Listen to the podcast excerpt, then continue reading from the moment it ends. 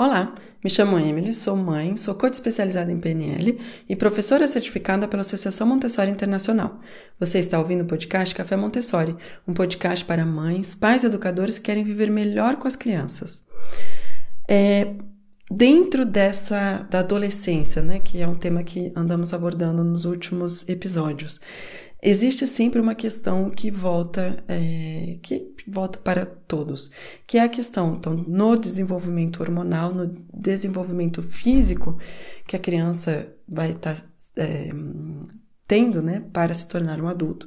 Então, essa fase de adolescência, como podemos tratar a sexualidade? Esse é um assunto é, muito importante e sensível e muito um, muito certo e muito verdadeiro para essa fase da vida. Inclusive, como pais, nós podemos ter uma série de inquietudes. E é interessante, então, uh, de discutirmos de maneiras de abordar esse tema, para que a criança, que às vezes até é tabu, mas abordar esse tema com os adolescentes, de maneira que eles tenham a informação da, que eles necessitam, né? Sem, para tanto, torná-lo como um tema banal ou um tema muito aberto ou, ou que ele tenha menos valor do que tem realmente, porque a sexualidade é algo extremamente valorosa e algo extremamente importante no desenvolvimento humano. Então, dentro das discussões que eu pude ter na comunidade Montessori, uma excelente maneira de trazer a sexualidade através de histórias. Então, contando histórias, por exemplo, dos nossos pais, histórias uh, ou histórias de amor na qual houve o nascimento de uma criança e, quem sabe, uma criança que o adolescente conhece. Então, por exemplo, é, podemos dizer que havia tal pessoa, havia um homem, uma mulher que se encontraram, que uh, gostaram de se conhecer é, que começaram a conversar muito, porque eles sentiam que tinham muita coisa para se dizer, tinham muitos pontos em comum, eles tinham uma vontade muito grande de passar tempo juntos, de co compartilhar coisas do cotidiano, é, de, de contar segredos, de contar coisas que eles nunca contavam para ninguém.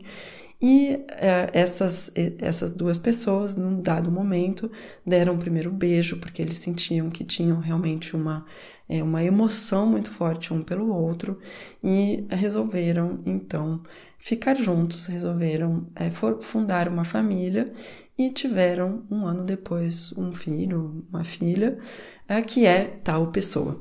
Então, pensar, assim, fiz de maneira acelerada e com elementos bem básicos, mas a ideia é realmente de pensar em histórias de amor que a gente tem em volta de nós e contá-las ao adolescente como algo é, que, que, é, que, é, que a gente consegue falar desse tema mantendo a magia e mantendo toda essas estrelas nos olhos que possam vir nessa nesse tema tão tão importante, tão sensível.